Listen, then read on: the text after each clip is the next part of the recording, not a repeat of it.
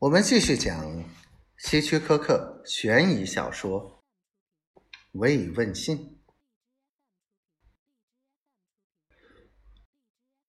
杰里这么想：如果没有她丈夫这一障碍的话，又会怎么样呢？如果出现那种情况的话，她会怎么做呢？不，她会向我。表露真情，他会热恋的迷恋我。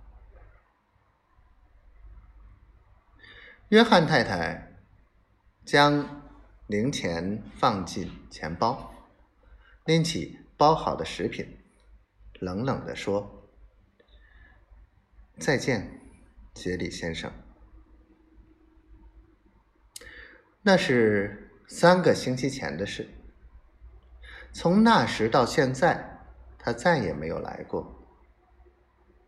但是，他知道这是为什么。约翰太太担心在他面前，他控制不住自己。他深信，约翰太太害怕动摇，害怕屈服于感情，因而危害到他的婚姻。不过，如果那个人不存在的话，杰里，他听到办公室门外的叫声，是他太太路易斯。他知道丈夫锁着门，因为他不要人打扰时，他总是来打扰。干嘛？他厉声问：“你在干什么？”我忙着。忙什么？忙我不想让人打扰的事。希望你告诉我是什么事。你就想知道这个吗？就想知道我在这干什么吗？我们店里乳酪没有了，那就打电话再叫一点。你什么时候出来？杰里想象他在门边的样子。以前他认为他很有魅力，可是现在，我出来的时候会告诉你。他说：“什么时候？可能永远不出来。”